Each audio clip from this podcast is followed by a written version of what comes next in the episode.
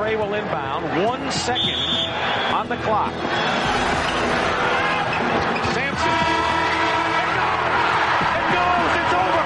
A miraculous shot by Ralph Sampson has given the Houston Rockets a trip to Boston for the NBA World Title.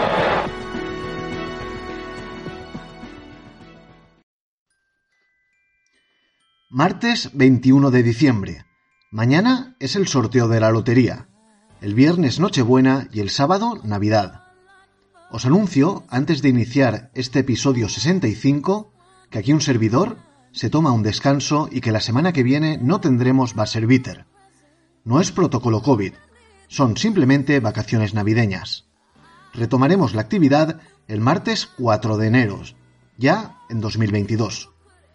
Y como ya enfilamos el final de este 2021, con Albert Molinari vamos a recordar los que para nosotros han sido los 12 momentos del año. Antes, como siempre, las noticias. Abróchense los cinturones que empezamos ya.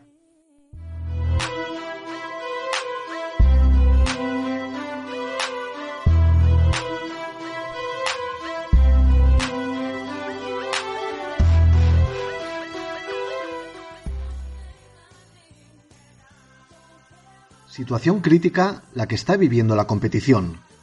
Los Health and Safety Protocols se suceden a una velocidad vertiginosa y sin frenos.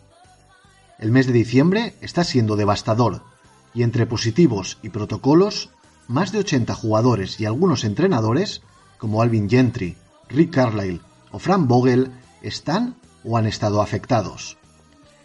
Las ausencias se multiplican y las altas van lógicamente a un ritmo menor, con lo que estamos llegando a un punto en que varios equipos han tenido que ir añadiendo jugadores con contrato de 10 días o two-way para poder seguir adelante. Durante esta semana ya se han suspendido varios encuentros, en los que participaban Nets, Sixers y Magic, los equipos más afectados a día de hoy. Los Brooklyn Nets cuentan con hasta 10 jugadores en protocolo, se está llegando a un punto en el que la NBA se debe plantear incluso la paralización temporal de la temporada, aunque de momento, con el objetivo de salvar la Navidad, tan solo se han anunciado medidas más drásticas de control. Una jornada de Navidad en la que varias estrellas como Trey Young, Kevin Durant, James Harden o Antetokounmpo estarán ausentes salvo que reciban el alta en los próximos días. Es imposible, a la par que absurdo, que os vaya dando la relación de jugadores afectados, porque es un tema vivo y mañana entrarán otros en protocolo y saldrán algunos de él.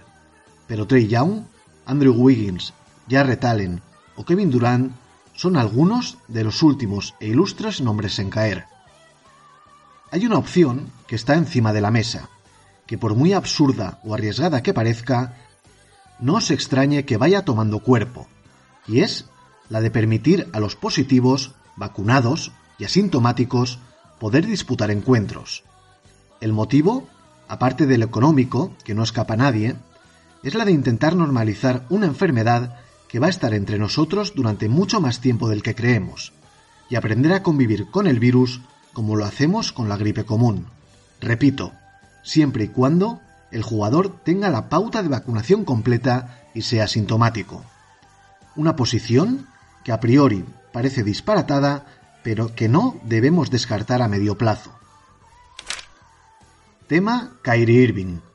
Debido a la acumulación de bajas en los Nets, en días pasados entablaron conversaciones franquicia y Kyrie Irving para que el jugador se incorporara al equipo para disputar los partidos fuera de casa. Un claro paso atrás en la firme decisión de los Nets de no contar con Kyrie hasta que éste no estuviera vacunado. El caso es que en los test previos a su incorporación, el jugador dio positivo en coronavirus y, lógicamente, se encuentra fuera de circulación. Steve Kerr ha anunciado que absolutamente todos sus jugadores han recibido ya la dosis de refuerzo de la vacuna, lo que no ha evitado que Jordan Poole y Wiggins hayan sido incluidos en protocolo COVID. NBA y Asociación de Jugadores acordaron la libre contratación de jugadores con contratos de 10 días y two-way para compensar tantas ausencias. De hecho, se obliga a este tipo de contrataciones para intentar evitar aplazamientos. Entre ellos llamó la atención y fue motivo de alegría la firma de Isaiah Thomas por Los Ángeles Lakers por 10 días. Al final, tanta insistencia y la buena imagen mostrada por el pequeño en su único partido en la G League, anotando 42 puntos, le ha permitido volver a la liga y jugando minutos, dado como está el panorama por los Lakers. También Boston ha tirado de un veterano como CJ Miles, quien se pasó en blanco la temporada pasada y en la 19-20 solo jugó 10 partidos con Washington. Se le recuerda, sobre todo, de su etapa en Utah e Indiana. En cuanto a la actualidad de la competición, algo adulterada por tantísimas ausencias, los Nets siguen en lo más alto del este, seguidos por Chicago y los sorprendentes Cavs, estos últimos con seis victorias seguidas. Levanta algo el vuelo Filadelfia y se sitúan sextos, mientras que Atlanta, Nueva York e Indiana siguen una semana más fuera de los puestos de play-in.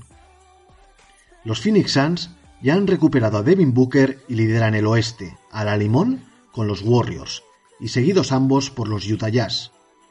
Caen al séptimo puesto los Lakers, huérfanos ahora de Anthony Davis, y Minnesota, con cuatro triunfos del tirón, ocupa el octavo puesto. Por abajo siguen alternándose Oklahoma, Houston y New Orleans. Vamos ahora con el parte de lesiones semanal. Una lesión en la rodilla izquierda de Chris Middleton en el partido de la semana pasada ante Boston paralizó el corazón de todo el estado de Wisconsin, y aunque los primeros test hablan de una hiperextensión, no parece que vaya a ser demasiado grave. La esperadísima reaparición de Clay Thompson se retrasa un pelín, y no estará en la cancha el día de Navidad. La fecha más temprana probable, ahora mismo, es el 28 de diciembre, fecha en la que los Warriors reciben a los Nuggets en el Chase Center. La de Zion Williamson está más lejana en el tiempo, ya que ahora se anuncia una baja entre 4 y 6 semanas más tras un tratamiento que ha incluido una inyección en su pie lesionado. Esguince de rodilla para Anthony Davis que le mantendrá fuera de circulación al menos un mes. La ceja se lesionó en Minneapolis en un partido súper accidentado para él, ya que en la primera parte sufrió una torcedura de tobillo y más tarde un jugador de los Wolves le cayó en la rodilla para enviarlo a vestuarios definitivamente con enormes gestos de dolor. Marcus Howard, base semi-marginal de los Denver Nuggets, también ha sufrido un esguince de rodilla y estará fuera como mínimo seis semanas.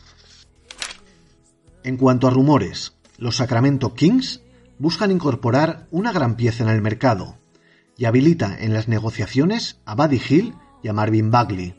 Sus principales objetivos, Ben Simmons, Domantas Sabonis o Miles Turner, aunque particularmente creo que como no den algo más a cambio, se van a quedar con las ganas. Los Dallas Mavericks podrían estar interesados en Kyrie Irving con Porzingis como principal baza para conseguir ese acuerdo con los Nets y se rumorea que Domantas Sabonis ha pedido oficialmente su traspaso en los Indiana Pacers con California como principal destino, como casi todos.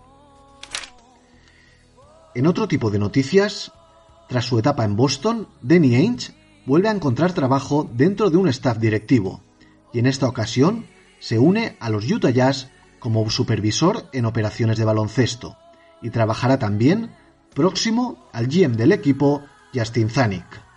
Los Houston Rockets le han firmado un contrato por cuatro años y un total de algo más de 8 millones a Garrison Matthews tras las buenas actuaciones de este últimamente mientras estaba con un contrato dual.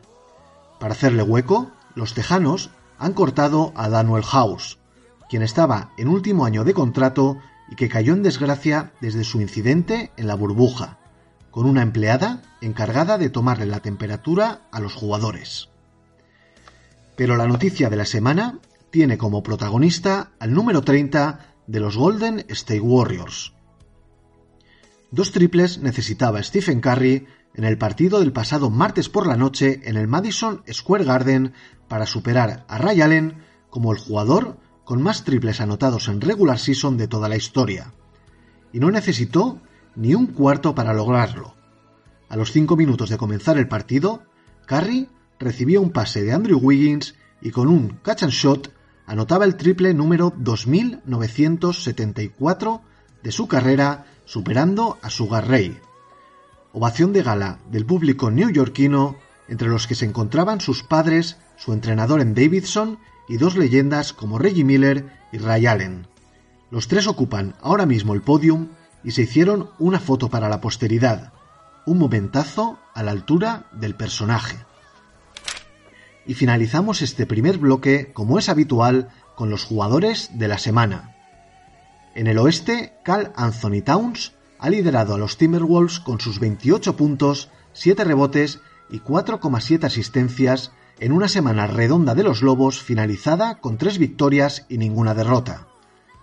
Y en la conferencia este, Jason Tatum hizo 31,3 puntos, 7,3 rebotes y 4 asistencias en el 2 a 1 de los Boston Celtics.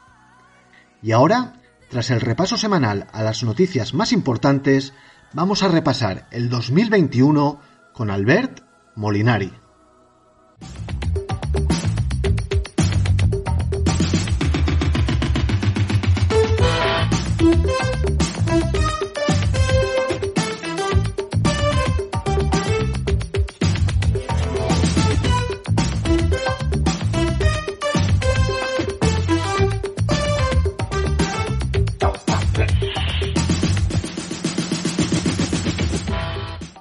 Bueno, pues eh, para ayudarme a recordar los 12 momentos más importantes, a, mi modo de ver, de, este año 2021, tengo a mi compañero y amigo de Fatigas, eh, Albert Molinari. Albert, ¿qué tal? ¿Cómo estás? Buenas tardes.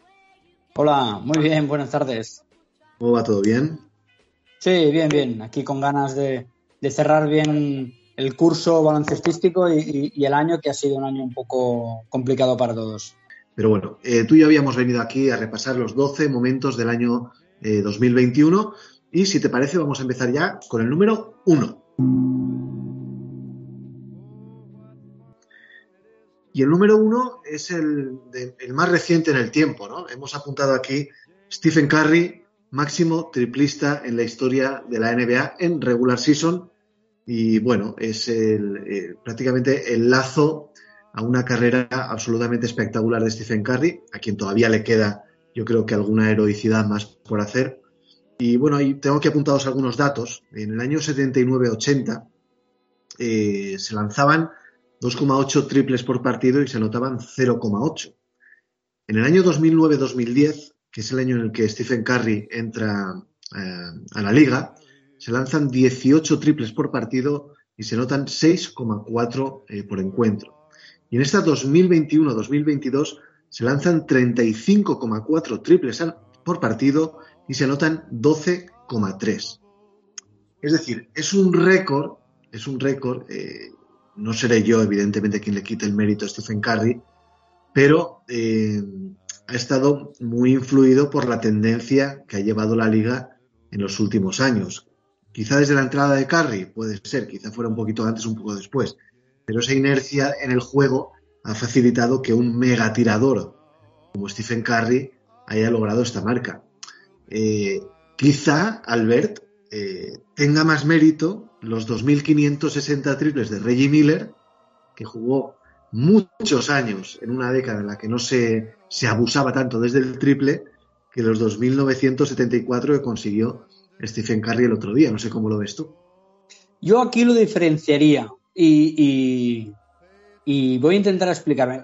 Por ejemplo, Curry tiene cuatro temporadas anotando cinco o más triples por partido. Cuatro temporadas. Hay jugadores que si firman 2,2, 2,3 triples anotados por partido son tiradores. Estamos hablando de un jugador que mínimo firma 15 puntos por partido en triples durante cuatro años. Solo ha jugado 790 partidos. Es que es una burrada y encima tiene un 43% de efectividad. Es decir, Curry es el mejor tirador si, si le sumamos cantidad barra calidad barra momentos que queman. Eso sí, lo que tiene mérito eh, Reggie Miller, sobre todo por la cantidad, y los primeros años de, de Ray Allen, era eso. Eran especialistas extremadamente efectivos, pero no solo tiradores. Es decir, Reggie Miller era un escorta anotador eh, sobre los 20 puntos por partido y era un gran triplista, pero hacía más cosas, no era un especialista de, bueno, yo como no sé tal, enchufo, no. A Miller le habíamos visto hacer mates, penetraciones, tiros a media distancia, pero era un gran tirador. Y él abrió una ventana, usó una herramienta que tenía a una gran potencia en una época de leñadores. Es como cuando, con permiso, el símil del fútbol dicen, en la Italia de los 90, 80, primeros de los 90, Maradona brillaba porque todos eran leñadores y él volaba. Bueno, pues Reggie Miller era eso. Cuando el juego era más tosco, eh, había mucha defensa y tal, anotar dos, tres, cuatro triples por partido era algo excepcional. Y Miller, durante sus buenos años, lo hizo. Lo que ha conseguido Curry es no solo anotar una gran cantidad, sino anotarlo con un gran porcentaje y además anotarlo de cualquier manera. Es decir, a nosotros nos dicen que Curry tiene más de 200 triples desde 8 metros o más y no nos lo creemos. Es que los tiene. Claro, eso no, no, es, no es que sea que hace la línea de 3 grande, no, no, es que tira desde donde da la gana. Entonces, cuando un jugador es capaz de elevar mm, ese punto eh, a esa magnitud que dices, es que, ¿cómo defiende a un jugador así? Y él lo ha modificado, y es lo que hemos hablado otras veces, Pau que los jugadores cada vez son más grandes, ¿no? Con lo cual cada vez se abre más el campo. Por eso vemos jugadores como Antetokounmpo Davis jugar más tranquilos porque se abre más la zona, con lo cual sería más fácil la penetración e intentar evitar el triple, pues que Curry aún la abre más. O sea, es, es un jugador mm, único en su especie y ha conseguido entender muy bien que no solo hay que anotar triples, sino anotarlos a gran cantidad y de mucha calidad. Sí, tiene, un mérito por la tipología y por la época donde jugó, porque brilló en un momento donde era más fácil hacer un mate o hacer una jugada en el poste bajo que jugarse tres triples seguidos, que todos tenemos el recuerdo de Miller, un tirador increíble, pero es que Stephen Curry no es que no sea un tirador, no, no, es algo más que un tirador. Lo que pasa es que cuando mm, hace el clic es capaz de anotar desde cualquier sitio, y no un día, ni dos, ni tres. Digamos, cinco temporadas consecutivas viendo una capacidad de anotar desde cualquier ángulo. Y eso, valgan tres puntos, valgan cuatro, valgan dos, es increíble. Ah, en los 70 había grandes tiradores que como no había triples, nunca sabremos cuántos puntos hubieran anotado, pero había grandísimos tiradores. Eh, Jerry West, por un ejemplo, Pete Maravich, otro ejemplo, tiradores que anotaban desde 6, 7 metros con facilidad, valían dos puntos. Que le hubieran dicho que hay un triple, se hubieran especializado bueno, tenían esa sensibilidad en los dedos, y es lo que tiene Carry. Yo veo un jugador que más que un triplista es un anotador compulsivo desde cualquier ángulo del campo. Y claro, si desde 7 metros valen 3 puntos, Pau, y yo los meto, pues los lanzo desde 7 metros. Sí, el otro día decía eh, Tracy McPoyo en el anterior episodio del podcast que Stephen Curry no tiene rango de tiro. Y es, y es verdad, no es que no tenga rango de tiro porque no anote, sino porque anota desde cualquier punto de, de, la cancha. Entonces, al final, no tiene ningún punto especial en el que pueda eh, ser más fuerte eh, que en otros, porque, porque en todos es letal.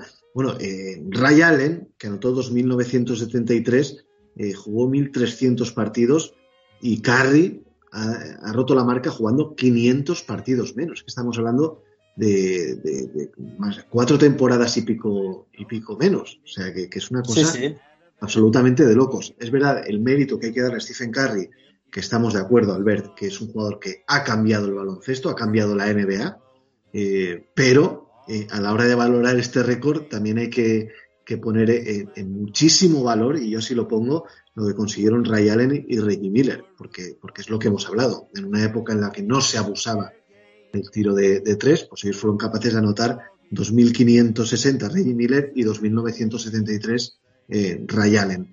Así que bueno, el primer momento, eh, el momento más especial, porque además fue en un entorno, en un ecosistema fantástico, en el Madison Square Garden, eh, el pabellón más mitológico en la historia de la NBA seguramente, por antigüedad y por momentos calientes que se hayan jugado ahí, por, bueno, por, todo, por todo lo que lleva la ciudad de Nueva York.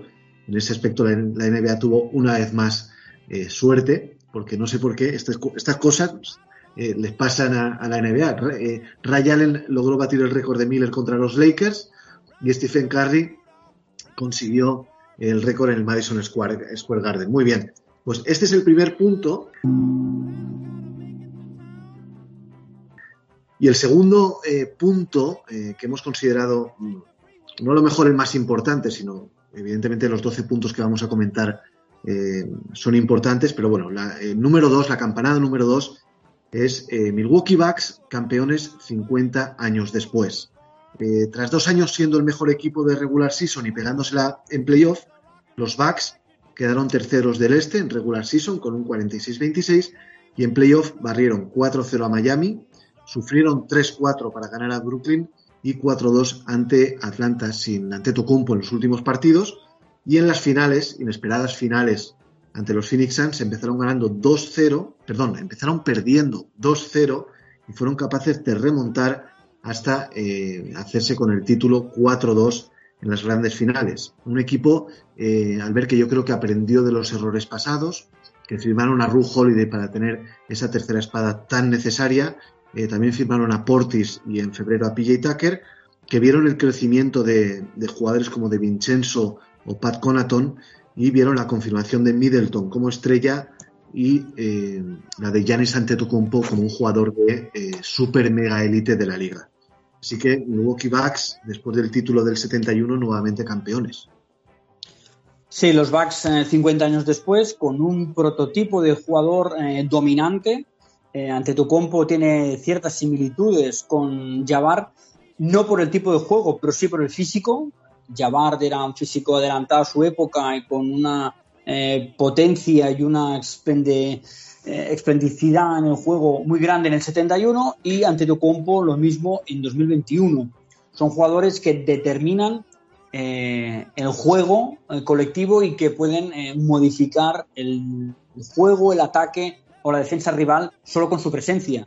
Eh, tuvo un año espectacular en el 71, siendo campeón, y por fin, después de dos disgustos, el griego consiguió eh, elevar su figura para ser campeón en 2021. Empezaron mal, además había dudas porque venía de la lesión eh, contra Atlanta, como has apuntado, pero bueno, consiguió anotar 50 eh, puntos en un partido de las finales, cosa que no está al alcance de demasiados, y certificó que tanto en defensa como en ataque no había nadie de los Phoenix Suns que lo pudiera parar y lideró al equipo de Wisconsin, curiosamente, y también esas cosas que buscan la NBA, 50 años después para ser MVP y, campeón.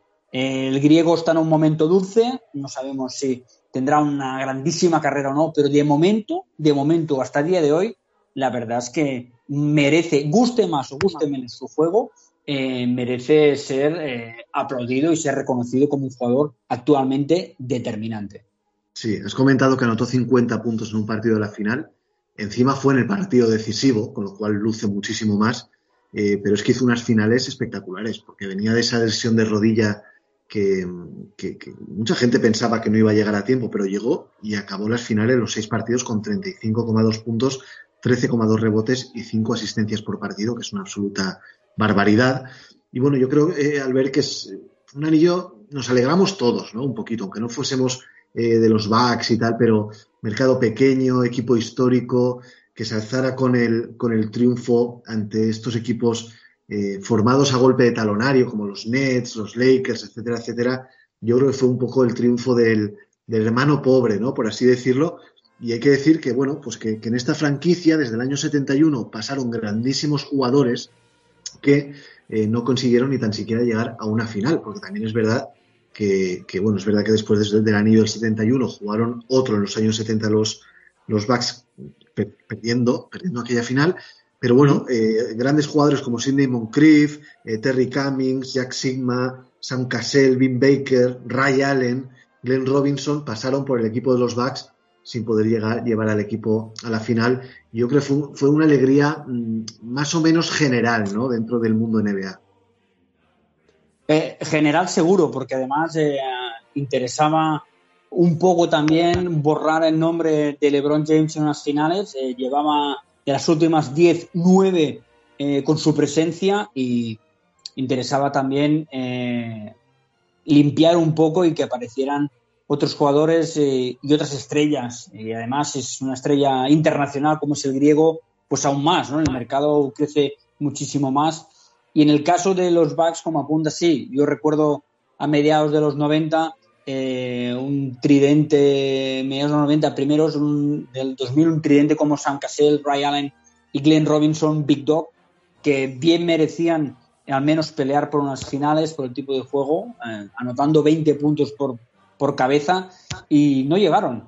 Y, y, se quedó así, luego vino una época más bien gris en los backs, pero bueno, por fin, por fin sacaron rédito y, otros jugadores que también se había dudado de su capacidad, como Middleton, que pudiera ser realmente una segunda espada, o como Holiday, que pudiera dar un paso al frente liderando un equipo con aspiraciones, pues bueno, quedó, quedó buen sabor de boca en general y quizás algunos, ¿no? Pues echaron en falta el, el romanticismo que muchos hubieran querido que fueran los Phoenix Suns, los que renacieron con Ricky Rubio en la burbuja de hace un año y terminaron eh, llegando a las final con sueño con, de la mano de un Chris Paul, ¿no? Es un círculo completo que no llegó al anillo, pero que creo que quedará en la retina de muchísimos, muchísimos aficionados, desde el 8-0 de Ricky Rubio hace un año con pandemia a las finales, ¿no? Con, con Chris Paul a la cabeza. Es, es, un año redondo para los Phoenix Suns, aunque no hayan tenido premio, pero, pero va a ser uno de los finalistas que creo que va a recordar muchísima gente durante muchísimos años. Sí, ahora, ahora hablaremos de, de Chris Paul en otro punto de, este programa. Y bueno, eh, pues lo dicho, en este segundo punto, los Milwaukee Bucks campeones 50 años después y Giannis Antetokounmpo eh, considerado ya un jugador de, que come en la misma mesa eh, que LeBron James, Kevin Durant, etcétera, etcétera. Nos vamos con el punto número 3. Y este punto número 3, Albert, es, eh, lo he titulado El resurgir del pívot dominante. Nikola Jokic, el center de los Denver Nuggets, MVP de la temporada, desde Shaquille O'Neal en el año 2000, ningún pívot puro ganaba el MVP. Y es curioso porque en los primeros 25 años, eh, bueno, cuando comenzó a darse este premio, de los primeros 25 ganadores, eh, 20 fueron para pivots, entre Bill Russell, Will Chamberlain, Karim Abdul-Jabbar, Bill Walton, Moses Malone, se repartieron, y alguno más que me he dejado por ahí, se repartieron eh, 20 de los 25 primeros premios MVP y ahora hacía, pues eso, 21 años que un center no conseguía eh, el, título, el, el galardón. Mm, es curioso, ¿no? Que en una NBA marcada por el juego exterior y la línea de tres puntos, como hemos hablado antes con Stephen Curry, fueron dos jugadores pivots, Jokic y Joel Embiid, los que pugnaron por el MVP de la temporada. Es curioso y al mismo tiempo a veces nos hace, en general, a los aficionados eh, y a los que hablamos un poco de esto, darnos cuenta de que no todo es blanco, no todo es negro. Cuando reinaban los pivots, cuando los gigantes dominaban la Tierra Media, eh, solo Oscar Robertson, que era un base atípico, eh, consiguió quitar una MVP durante 10-12 años consecutivos que caían a jugadores interiores. Hablamos de Oscar Robertson, Big O, Mr. Triple Doble, eh, un jugador atípico y un jugador fuera de serie en sus mejores momentos y compañero de Dodjabar, curiosamente campeón del 71. Cuando aparecieron los aleros, esa posición tan, tan exuberante, tan divertida, porque los que hemos jugado a baloncesto eh, aunque no reconozcamos, siempre hemos querido ser aleros, porque es lo que mejor se da. Eh, aparecían pues Lebrons, aparecían eh, Tracy McGrady's, aparecían Kevin Durant, han ido apareciendo diferentes aleros, más altos, menos altos, con grandes eh, capacidades para ser MVPs. Y es lo que veíamos, o bases atípicos, en el caso entre comillas de bases, James Harden o Curry, o incluso Westbrook, o veíamos aleros dominar la posición de MVP. Eh, al ver ahora a Jokic, no es que no haya pivots. Eh, lo que pasa es que el mismo juego, y creo, y creo que parte de la prensa, les interesaba eh, esconder los méritos de los interiores para catapultar lo que se vendía más en el mercado, que eran los grandes aleros. Cuando no se ha podido esconder, entre comillas, el talento que tienen los hombres interiores y ha aparecido otro rara avis, como es en el caso del Joker, de Nikola Jokic, no ha habido más remedio que reconocer que, eh, es un, que el serbio es un jugador tan atípico que al final hay que prestarle atención, quieras o no, y hay que valorarlo. Y cuando lo empiezas a ver y valorar, te das cuenta de que es capaz, es capaz de girar un partido completamente. la curiosidad que otro pivot eh, más típico, como es Joel Embiid, le pugna, es buena señal. Y ahora nos estamos dando cuenta ahora de que los pivots están y que los pivots existen y que los pivots nunca se han ido. Lo que nos hemos intentado convencer entre todos es que un jugador de 2'11 le llamamos alero para no colocarlo como pivot y que un base de uno de 2 metros 2 eh, para no ponerlo alero y que hubiera minutos lo colocábamos como base. Y hemos retorcido entre todos y la NBA internamente de manera directa tanto las posiciones que nos hace extraño hablar de center, porque a día de hoy las posiciones como tales están muy difuminadas. Ya no es eso que eh, hemos crecido tú y yo, Pau, con el base, la escorta, el alero, el pivot y el pivot. Como mucho, dos escortas o dos aleros, si, si no era muy alto. Ahora da igual. Ahora el 5 sale a tirar triples. Hay equipos que el pivot anota más de tres que el base o el escorta. Y en otros equipos el escorta tapona más que el ala pivot. Y lo digo, por ejemplo, en mis San Antonio Spurs. Eh, Derrick White tiene un robo y un tapón de media eh, saliendo desde el banquillo. Y hay muchos pivots titulares que no lo tienen. Chris Bosh anotaba más triples que Dwayne Wade en los grandes Miami Heat. Y Dwayne Wade taponaba más tiros de los que hacía Bosch en los grandes Miami Heat. Son curiosidades que llevamos años viendo el cambio y a día de hoy eh, hacemos un quinteto titular y lo decimos por nombre y por talento. Porque si lo dijéramos por posiciones, nos chirriaría. Y por eso vemos a Jokic. Jokic es quizás el base más alto que ha tenido nunca la NBA, por decirlo de una manera. Y, no es que sea un sacrilegio, es que es así. Magic Johnson eh, se empeñó en ser un base y quiso ser un base y demostró que iba a ser el mejor base de la historia, midiendo 2.06. Eso solo pasa, como quien dice, una vez en la vida. Cualquier otro entrenador le hubiera dicho, tú eres a la pivot y te dejas de hostias. Y tú eres a la pivot. Y él dijo, yo soy un base y os lo voy a demostrar. Y alucinamos todos con un base 2.06. Ahora, entre comillas, eh, lo vemos normal, ¿no? Decimos, ya, pues bueno, sabe mover el balón. En ACB, por ejemplo, tenemos ante Tomic, el Juventud, promedia más de cuatro asistencias por partido, que en ACB es una burrada para un jugador interior. Siempre ha pasado bien el balón y ahora la está pasando mucho mejor. ¿Por qué? Porque es, un faro que desde el poste alto distribuye lo mismo que ha hecho Pau Gasol en su carrera, lo mismo que ha hecho Mar Gasol y lo que está haciendo a gran nivel Jokic. Además de hacer otras cosas como atento en el rebote, muy buen anotador, pero es ese perfil. O sea, hemos llegado a, a valorar por fin por fin, el talento puro, por fin, y no la estadística global. Por lo cual, Jokic es un canto al romanticismo, porque a veces le hemos dado MVPs o han caído MVPs en jugadores que hemos dicho, sí, bueno, sí, pero nos chirría, ¿no? Todos hemos hecho run run de fondo de, uh, no lo sé. Pero con Jokic era la vuelta al romanticismo. Es un tío grande, es un tío lento, es a veces un poco patoso, para depende de qué. Pero es increíblemente bueno y, y hace jugar al equipo. Y los Nuggets ganan partidos los Nuggets son aspirantes a, pues todo condensado en un jugador que además, volvemos a decir, es internacional, con lo cual le ha ido de perras a Adam Silver para hacer más grande la NBA. Pero es, un canto al romanticismo. Por fin, por fin, la NBA se ha dejado de ver eh, triples dobles, de ver estadísticas brutales y, valorar lo que es disfrutar viendo un jugador jugar y viendo que, que, con la elegancia y el disfrute se ganan partidos y eso es lo que hay que valorar. Eso es lo que tenemos que tener. Y pivots hay, y han habido. Y Jokic es lo, más mm, eh, antónimo de Shaquille O'Neal. Para decirnos, imagínate como tú apuntado, ¿no? Del 2000 al 2021, en 21 temporadas, es el pivot pivot que gana el MVP. Y es lo más diferente Shaquille. Para que veamos entre todos, como en dos décadas, cómo ha cambiado la NBA y cómo ha cambiado el baloncesto en global, que aún así hay pivots que se han no solo adaptado, sino por fin liberado de ese corsé de tú no tires, o tú no salgas votando, o tú mm, haz un, bloqueo y no te muevas. No. ¿Por qué?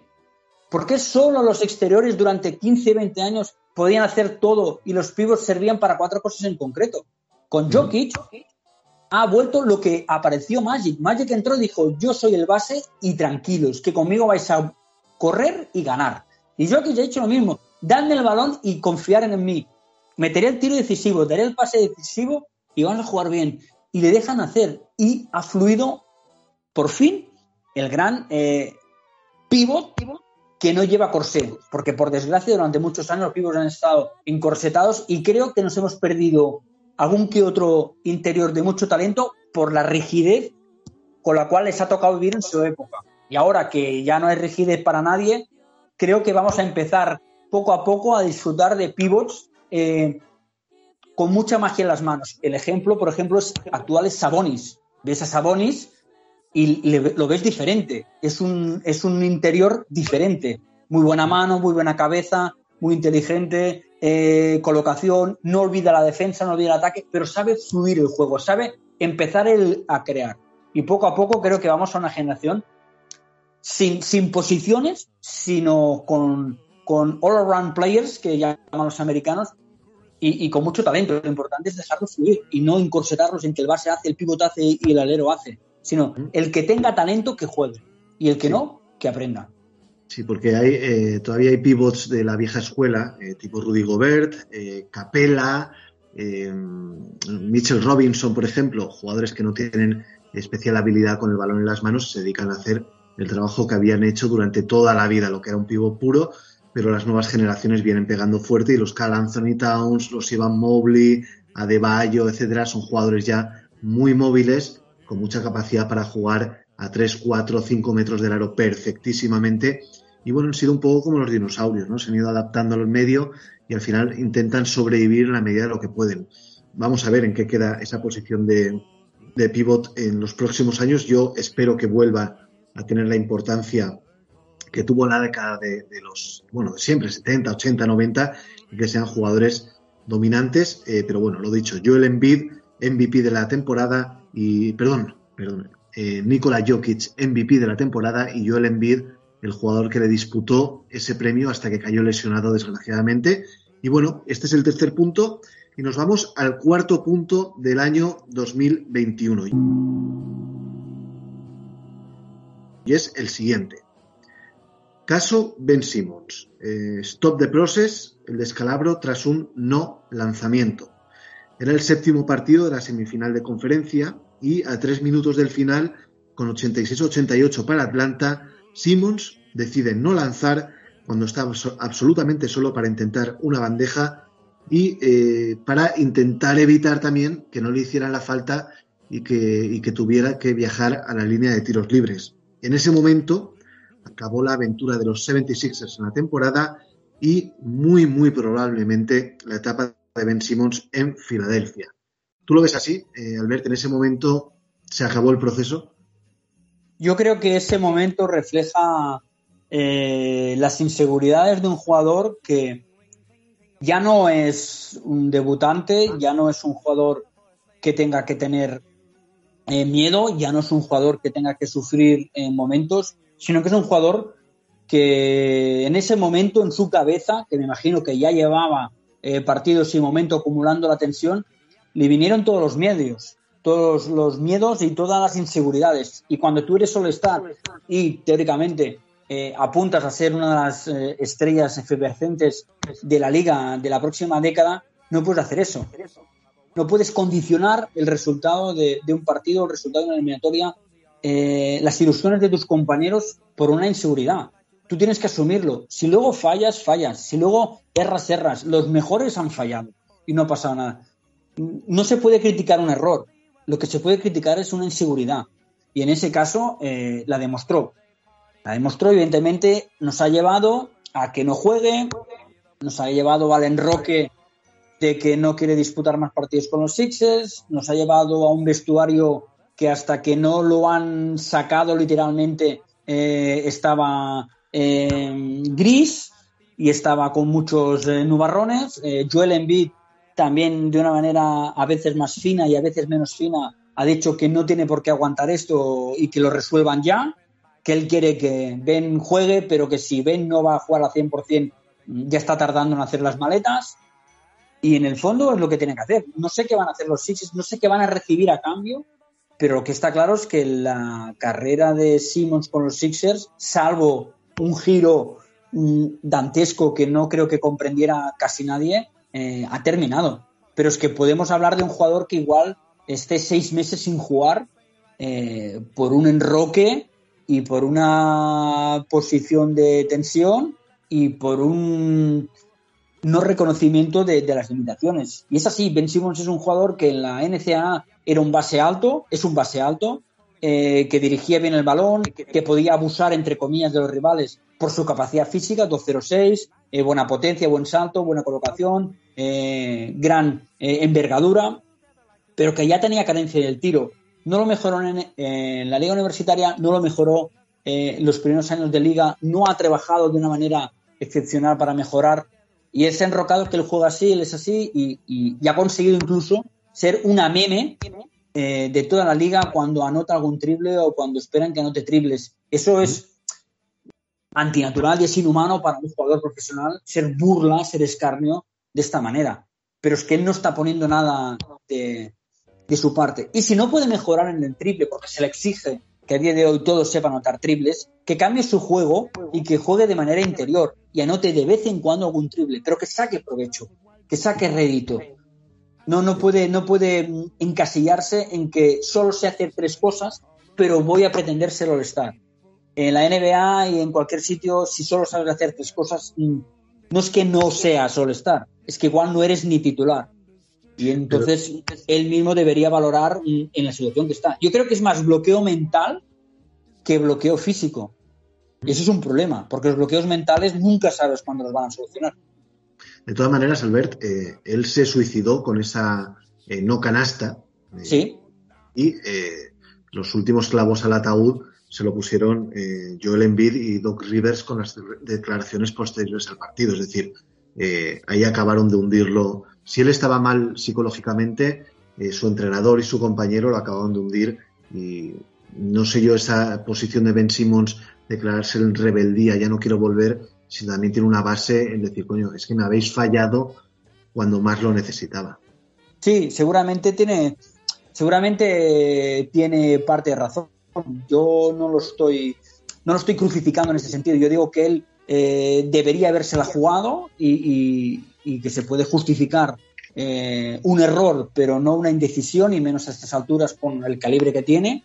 Es como un jugador que, que en fútbol, ¿no? Por ejemplo, recordamos la final, el final de Liga del Deportivo, Bebeto se escondió a lanzar penaltis cuando los llevaba lanzando toda temporada, le tocó lanzar a Jukic, que no solo no estaba habituado, sino que tenía toda la presión, y al final es el que todos reconocemos.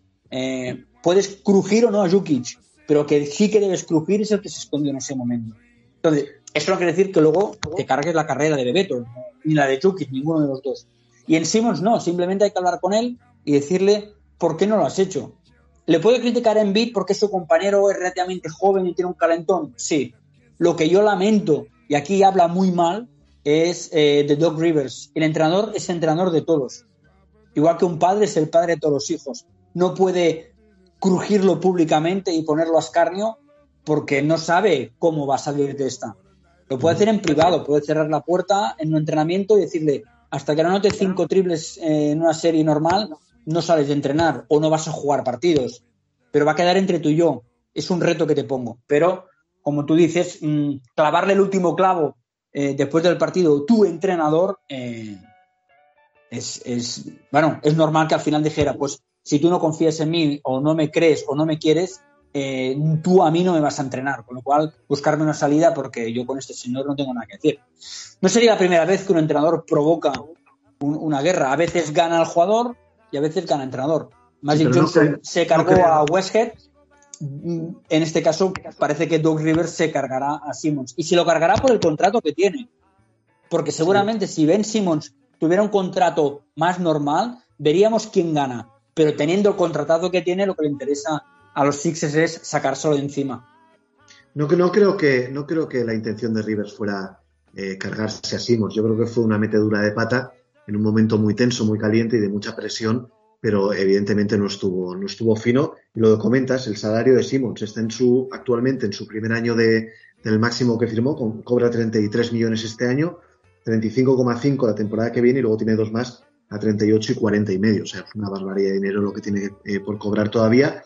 Tiene todavía 25 años, eh, defensivamente es un jugador super élite y bueno, hay muchos equipos que estarían muy interesados, pero bueno, al final es lo que pida Daryl Morey por él eh, y ver lo que alarga o lo que quiere alargar eh, los Philadelphia 76ers, este culebrón que la verdad es que está haciendo muy, muy largo.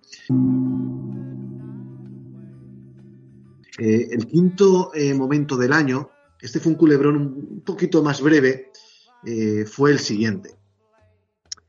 Lo he titulado El traspaso de James Harden, el empoderamiento de los jugadores. Hay que decir que en plena ola de, de COVID, James Harden, una vez se marchó Mike D'Antoni, de los Houston Rockets, decidió que no quería volver a jugar en, Houston y bueno, se le vio antes de incorporarse a los entrenamientos, que ya llegó tarde, en algunas fiestas eh, en clubs y cuando se incorporó para, no perder eh, parte de su salario, se le vio, pues eso, un nivel muy flojo, muy fuera de forma y forzando el traspaso de manera descarada y al final los Houston Rockets cedieron. Hay que recordar que James Harden se marchó a los Brooklyn Nets, como bien sabéis todos, para unirse a Kevin Durant y Kyrie Irving, y que Houston recibió tres selecciones de primera ronda desprotegidas de los años 22, 24 y 26, cuatro eh, rondas, eh, cuatro pick swaps en los años 21, 23, 25 y 27, todo esto desde Brooklyn, la primera ronda del 2022 de Cleveland vía Milwaukee y a Víctor Oladipo, Dante Exum y Rodion Kurucs. Brooklyn recibió a James Harden, Cleveland a Jarrett Allen y Tyrone Prince, e Indiana a Caris Levert y una segunda ronda del año 2023. Eh, el epicentro de este mega traspaso, que incluyó a cuatro equipos, es James Harden. Y es una demostración más de que la NBA es una, es una liga, Albert, dominada por las grandes estrellas.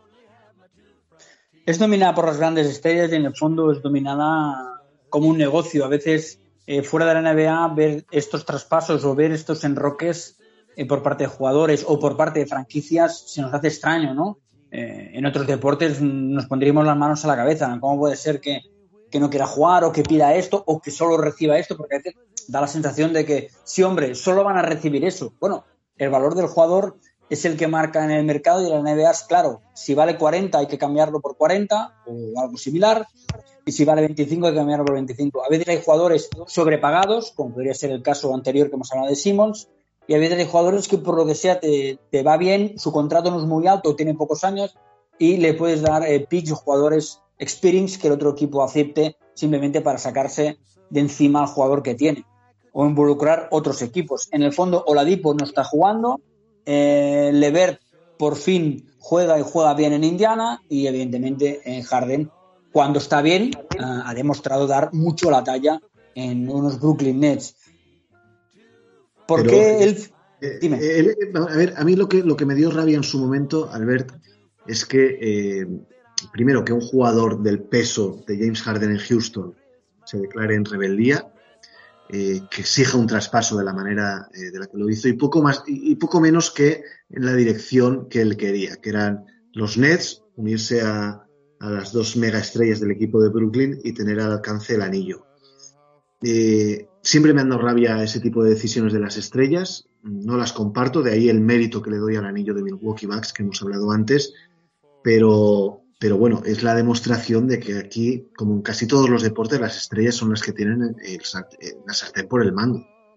Sí, sí, en ese caso yo tampoco estoy de acuerdo. Es decir, eh, a mí, igual que a ti, Pau, me molesta muchísimo que los jugadores se declaren rebeldía y más cuando son en condiciones eh, muy favorables para ellas y muy adversas para el equipo, la franquicia, tanto sea porque están peleando por algo o al contrario, porque eh, necesitan confiar en ti. En el caso de los Bulls, también vimos en rebeldía en su momento, en el último año, a Scottie Pippen eh, por un desajuste salarial y por unos rumores de traspaso, y al final tuvieron que hablar eh, Jordan y Phil Jackson con Pippen y con el presidente de operaciones de los Bulls del momento, para llegar a un buen puerto o lo solventaba o se lo quitaba, pero no podía tener un jugador del calibre de Pippen enfadado, decidiendo que sí o que no, eh, alargando una más que lesión o no operarse en su momento y condicionando el resultado de fase regular al equipo, que viene a ser años después lo mismo que está haciendo Harden o que hemos visto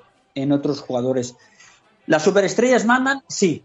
Lo que da mucha rabia, y esto estoy de acuerdo contigo, es que encima exijan dónde quieren ir y condicionen el traspaso de, jugadores, porque igual Harden le hubiera ido muy, muy mal irse, me invento, a Portland, pero igual a los Rockets, que son los que te están pagando contratos, son los que tienen que recibir algo a cuenta, le hubiese ido muy bien un traspaso con Portland por las piezas que hubieran recibido en el acto o por eh, situaciones X. Entonces, exigir dónde quieres ir, cómo quieres ir, cuándo quieres ir y a qué recibir a cambio es un problema que me imagino que a, no sé si a más largo o más corto plazo es posible que Adam Silver eh, tome cartas en asunto y la NBA también intente mm, rectificar un poco este potencial del jugador.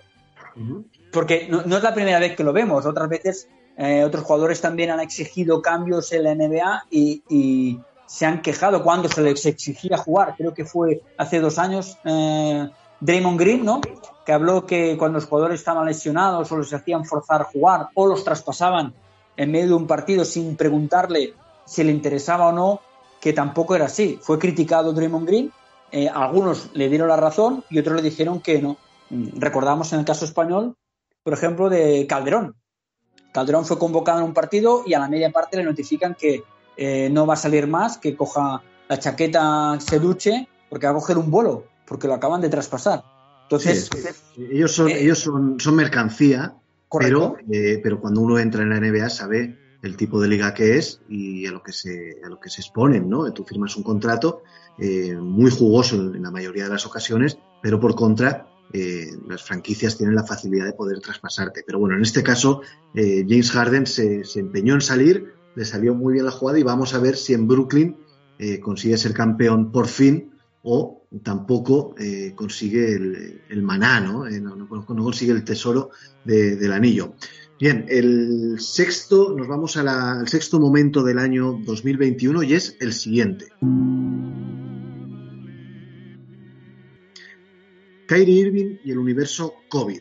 Kyrie Irving, un jugador de 29 años, número uno del draft en su momento, que desde, desde los inicios siempre ha sido un jugador eh, problemático, con unas ideas un tanto particulares y un carácter eh, divo, ¿no? Por así decirlo. Excéntrico personaje, eh, ya salió mal de, Cleveland, salió mal de Boston.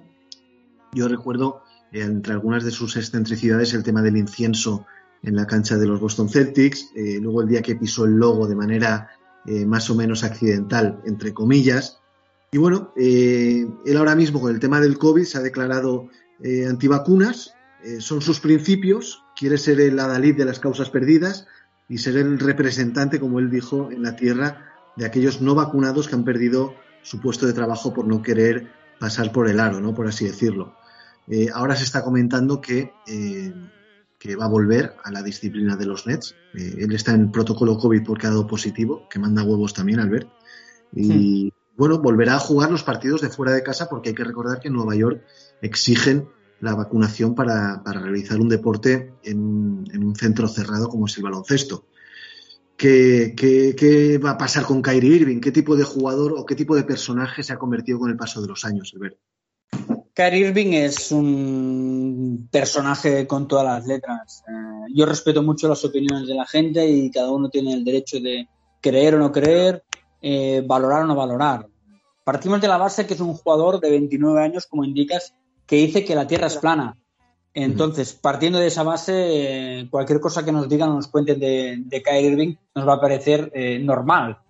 No se vacuna porque dice que es un que quieren inyectar chips o microchips o nanorobots, depende del día, le dicen una cosa u otra a los afroamericanos, como si los blancos no se vacunaran. Yo soy de raza caucasiana y llevo las dos vacunas, con lo cual no me siento diferente a la mayoría de personas pero él insiste en eso y, está cerrado y, bueno, sabe que se puede perder parte de la regular season. Bueno, mm, confía en que Durán y, y Harden y compañía hagan el trabajo sucio y me imagino que se está planteando ponerse un poco en forma y llegar al último tramo de temporada para pelear los playoffs e intentar buscar el anillo. O sea, porque en el fondo, voy a decirlo finamente, eh, será tonto, pero no tanto.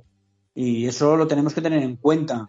Eh, si le van a sancionar o no, podría ser. Recordemos que Andrew Wiggins, otro iluminado de la NBA que dijo que no se iba a vacunar bajo ningún concepto en los eh, Golden State Warriors, y Steve Kerr le dijo que ni de coña pisara el entrenamiento si no se vacunara, o sea, que se puede quedar en casa con todo lo que conllevaba.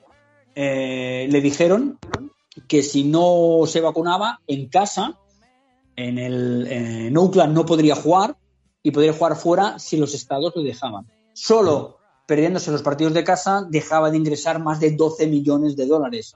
Eh, Andrew Wiggins corrió eh, a cual Gacela le persigue un guepardo a vacunarse.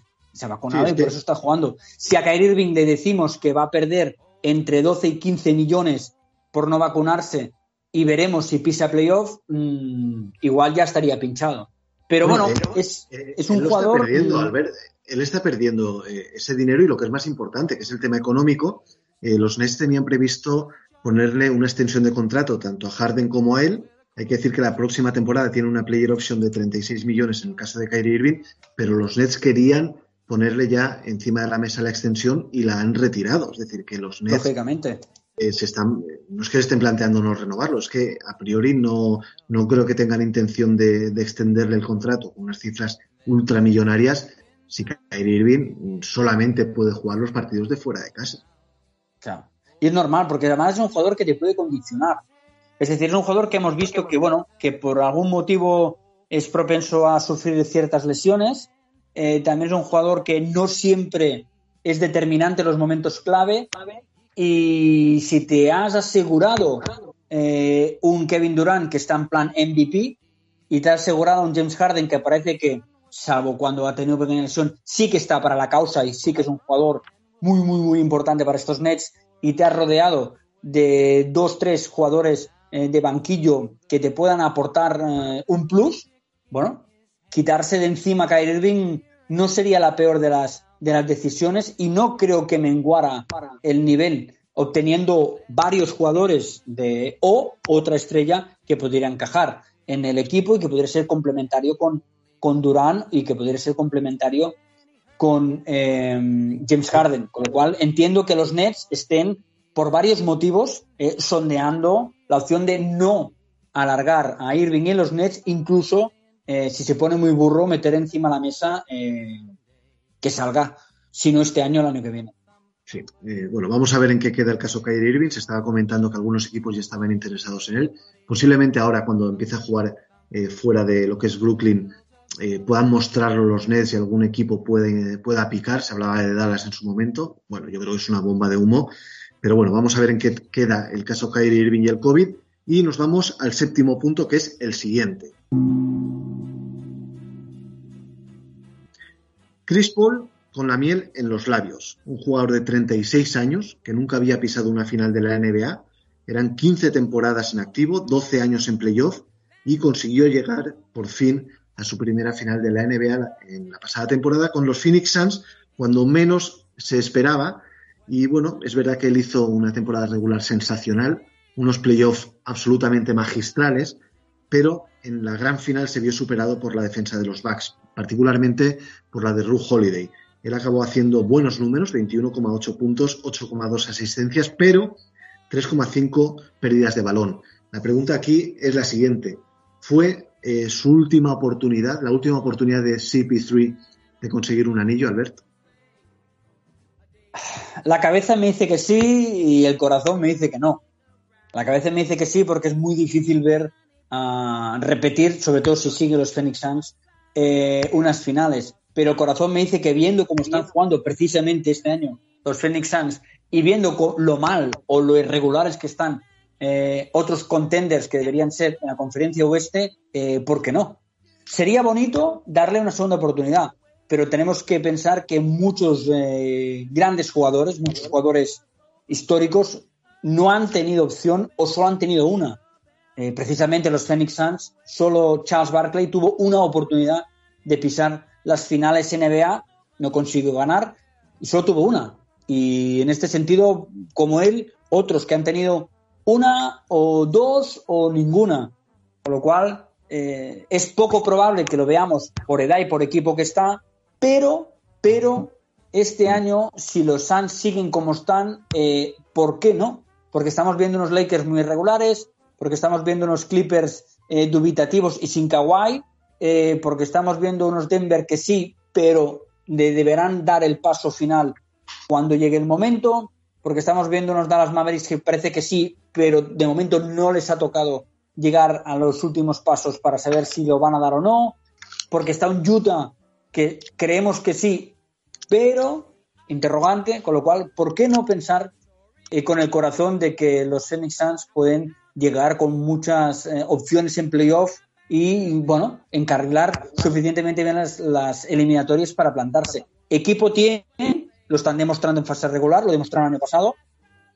Vamos a ver si, le, si se van a volver a encontrar un camino eh, más o menos favorable para plantarse y para jugar. Otra cosa es que tenga la, la oportunidad y sea capaz de batir a los equipos fuertes del este. Esto lo tendríamos que ver si fuera el momento, en el momento que es. Para ti es el mejor base puro de los últimos 20 años. Eh, pugna, supongo, con Jason Kidd, Chansey Billups, Steve Nash. Yo, y lo puedo decir, aunque me llevan haters, eh, creo que son 10 años escribiendo habitualmente que el mejor base actual tenga la edad que tenga de la NBA como base de cuatro letras y lo que entendemos como base eh, es Chris Paul. Yo siempre lo he dicho, la gente me decía, pero no llega a las finales, pero pierden playoff, pero no sé qué. Digo, sí, estamos de acuerdo. Le han tocado equipos irregulares, o le han tocado equipos menos fuertes, pero cuando tú mentalmente piensas en un base, diseñas un base, has crecido en los 80 y los 90 y visualizas un base y ves jugar a Chris Paul, dices, yo quiero este, es que yo quiero este. Y, y en eso cuando ya no es un año, sino que son dos, tres, cuatro, siete, ocho, diez años, tienes que decir, no es casualidad, es un base. Y tú apuntabas un dato para demostrar lo bueno que fueron los Bucks contra Chris Paul. Más de tres pérdidas. Chris Paul tiene el mejor ratio asistencia-robo por pérdida de la NBA de los últimos 25 años. Creo que ha sumado 7, 8 años consecutivos con el mejor ratio. Es decir, que Chris Paul firme más de dos pérdidas por partido de media eh, es importante. Que firme más de tres y encima no consiga dar 10 asistencias es que tu defensa está siendo eh, importante. Le estás poniendo nervioso, le estás cerrando el campo de visión, le estás mm, haciendo pensar cuatro y cinco veces más de lo habitual, le estás lo estás frenando literalmente, como se dice, ¿no? Lo mismo decía Guadala, no vas a frenar nunca a, Lebron, lo que tienes que hacer es que dude, que, que, no esté activo. Pararlo no lo vas a parar, pero lo puedes frenar, lo puedes bloquear un momento mentalmente, lo puedes generar dudas. Y eso es lo que hizo eh, Bucks en general y en particular Drew Holiday y Chris Paul, que lo bloquearon mentalmente y ahí están los datos, sobre todo algunos que no son sus habituales y es por ese motivo. Yo creo que Chris Paul eh, se merece todo el respeto. Tiene muchos haters, bueno, no sé por qué. Hay gente que valora mucho más a Westbrook que a Chris Paul, entonces yo me pregunto si estamos viendo el mismo deporte, eh, porque Westbrook y Chris Paul no se parecen en nada. Y, bueno, no, no, es solo estadística, no es firmar 15 asistencias, es cómo las firmas. No es robar cuatro balones, es qué balones robas. No es anotar 20 puntos, sino cuándo los anotas. Y lo estamos viendo. El mejor equipo en el tiempo que quema en The Clutch Time, el mejor equipo son los Suns. Sí, Anotan una burrada. Porque tienen un base que, es infalible, eh, es infalible en esos momentos, toma buenas decisiones, que es al fin y al cabo, eh, y volviendo al tema de las posiciones, lo que se le ha pedido toda la vida a un base. Sí. Al base se le ha pedido que dirija, que mime el balón y que haga mejores a sus compañeros. Esas son las, las tres cosas que tú le grabas a fuego a un base. Luego se anota 30 puntos, premio. Luego si da 20 asistentes, premio. Pero tú quieres eso. Y en España, que luego jugó en la NBA, eh, había un argentino que llegó muy mayor de edad, que se llama Pablo Prigioni, que de él decían los entrenadores, es de los pocos jugadores en Europa que te gana un partido sin anotar ni un punto. Y eso, eso es un base. Nos hemos acostumbrado a que los bases anoten porque tenemos esa obsesión de que hay que meter puntos. Pero que un jugador te gana un partido sin anotar o casi sin lanzar, eso es un regalo. Y hay dos o tres. Ricky Rubio, que ahora está anotando, pero históricamente no es anotador, y Pablo Prigioni. Eran dos ejemplos. Y los veías jugar y decías, yo quiero un base como él, yo quiero este. Porque este hará jugar perfecto a todo el equipo. Y ahora, hilando el hilo, los Caps están jugando de cine con un base que hace dos años no servía. No sabe tirar, eh, es un poco lento, mm, le estamos viendo sin chispa. Hace dos años oíamos eso de Ricky Rubio y lo ves jugar ahora, parece un chico de 20 años, parece un rookie. La ilusión, cómo maneja el balón, cómo sabe dar la asistencia y, y no está teniendo sus mejores números muchos partidos, pero las sensaciones y cómo juega el equipo coral es espectacular. Y los Cavs están por encima de sus posibilidades gracias a que tienen un líder que ocupa la posición de base que dice, vais a ser mejores. Y eso es lo que hizo Chris Paul con los Suns. Vais a ser mejores. Y se lo creyeron tanto, tanto, que se plantaron en las finales de la NBA. Y este año van camino de pelear por ellos. Y para mí, eso no tiene. vale más que muchos MVPs. Sí, esperemos a ver que, el camino de Chris Paul eh, o el destino le premie con otra final y que esta vez sí pueda llevarse un anillo que desde luego eh, de no conseguirlo durante su carrera sería eh, pues a lo mejor no voy a decir el jugador con más méritos que no lo ha logrado porque Cal Malone, Stockton, etcétera también lo hicieron, hicieron méritos suficientes, pero sería una pena, ¿no? Que una carrera como la de Chris Paul y esas eh, clases magistrales que deja noche tras noche se quedará sin el premio gordo. Muy bien, pues toda la suerte del mundo para los Phoenix Suns eh, y esa suerte será la de Chris Paul y viceversa. Y nos vamos al octavo punto del año 2021. Este punto lo he titulado La Melo Ball y Kate Cunningham, las nuevas generaciones. Eh, estamos en un punto en el que las viejas estrellas enfilan ya la recta final de sus carreras, los Curry, Durán, LeBron, Chris Paul, etcétera, que ya cuentan con dignos herederos como Luka Doncic, Antetokounmpo, Trey Young, eh, eh, Nikola Jokic, etcétera, pero llega el talento, la alegría y la espontaneidad de un Lamelo Ball que es un jugador súper excitante, y la sobriedad de Kate Cunningham, el pasado número uno del draft, como eh, los dos jugadores mm, próximos a seguir de estas nuevas camadas. Eh, ¿qué, te, ¿Qué te producen, qué sensaciones te producen o qué te dicen tanto la Melo Ball y Kate Cunningham? Dos jugadores tan diferentes entre sí, pero a la vez tan importantes en la próxima eh, NBA. En el caso de Cunningham, evidentemente todavía estamos viendo las primeras pinceladas, aunque en, universidad daba la sensación, o ha dado la sensación, de ser un jugador muy maduro, muy hecho, eh, para llevar las riendas de cualquier equipo. Detroit, bueno, mucha gente dice ha caído en un solar, bueno, pero lo mejor de un solar es que puedes construir desde cero. Y en ese caso, si consiguieran eh, mantener a Jeremy Grant, que vamos a ver cómo va, eso es otro tema. Eh, Cunningham es lo mejor que les puede venir, porque es un jugador sólido, es un jugador que necesitará su adaptación, evidentemente. Eh, recordemos que hay jugadores que mm, su primer año o sus dos primeros años juegan muy bien y luego se estancan, y, y algunos terminan mejorando y otros no, y otros necesitan su proceso, como fue en su caso Stephen Curry, el más reciente, o otros jugadores, como puede ser el caso de Cunningham, que el primer año o los dos primeros años fueran normalitos y luego diera un paso para adelante. No sabemos lo que tardará en, asentarse a la liga, pero Cunningham es un jugador eh, que lo tiene todo para liderar eh, un equipo y para ser un jugador mm, donde todo el mundo preste atención de cómo juega y, y, por quién juega. Y en el caso de la Melo Ball, es pura alegría. O sea, yo lo veo jugar y a veces pienso que, está un poco loco, cariñosamente. Es el jugador eh, que, en, mucho, en, muchos momentos de partido recuerda esos bases, esos cortas de los años 80, ¿no? Un poco alocados, un poco correcalles, un poco hay que meter muchos puntos. Esos partidos que veíamos de 130 a 140 puntos por partido y, un poco correcalles, muy alegre y muy balón para arriba. Y, eso está bien, porque en el fondo eh, son jóvenes, los jóvenes tienen que ser rebeldes. Y él es un joven muy rebelde, donde, bueno, eh, entró con la sombra de su hermano, eh, Lonzo Ball, y con un padre que lo vamos a dejar aquí, que se le puede dar de comer aparte. Y él parece que lo que es la presión, así como su hermano mayor sí que eh, la sufre o la ha sufrido, él no. Él sabe que tiene que disfrutar, tiene que correr y, y va a hacer alegría y ha caído en un equipo que le viene con niño al dedo. Viene un equipo donde tiene tres, cuatro jugadores, compañeros de equipo que les gusta disfrutar y correr y de momento los Hornets están siendo un equipo divertido y que va ganando partidos, con lo cual eh, doble mérito para, para, la Melo Ball y, y, doble mérito para la elección.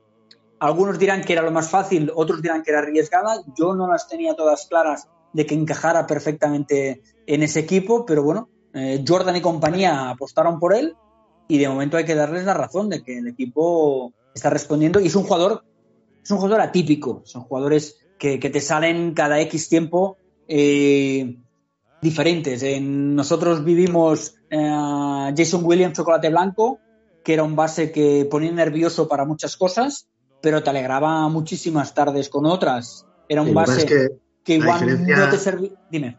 La diferencia entre, entre Williams y, y Lamelo es que Lamelo sí que es diferencial en el juego. Jason Williams era puro highlight, pero acabó, eh, se le acabó la, apagando la llama porque los entrenadores no, no podían confiar en su capacidad para, para la resolución ¿no? de los encuentros. En, ca en, el caso de Lamelo es diferente. Lamelo sí. eh, eh, te, te, lleva el equipo a la victoria con él como primera espada perfectamente, cosa que Chocolate, Chocolate Blanco nunca hizo.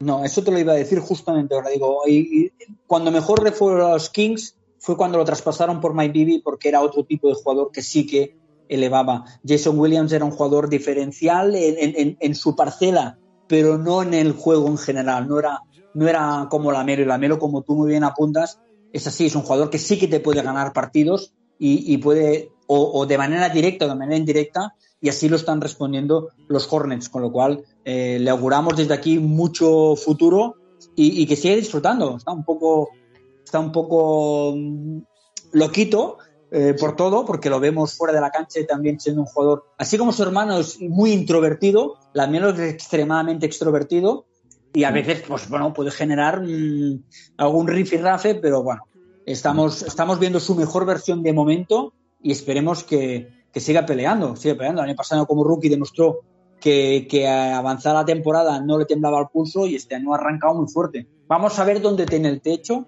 y vamos a ver si crece el juego con él o eh, se termina estancando. Eso lo veremos en, en, un par de temporadas, pero de momento eh, la Melo viene a ser la nueva generación.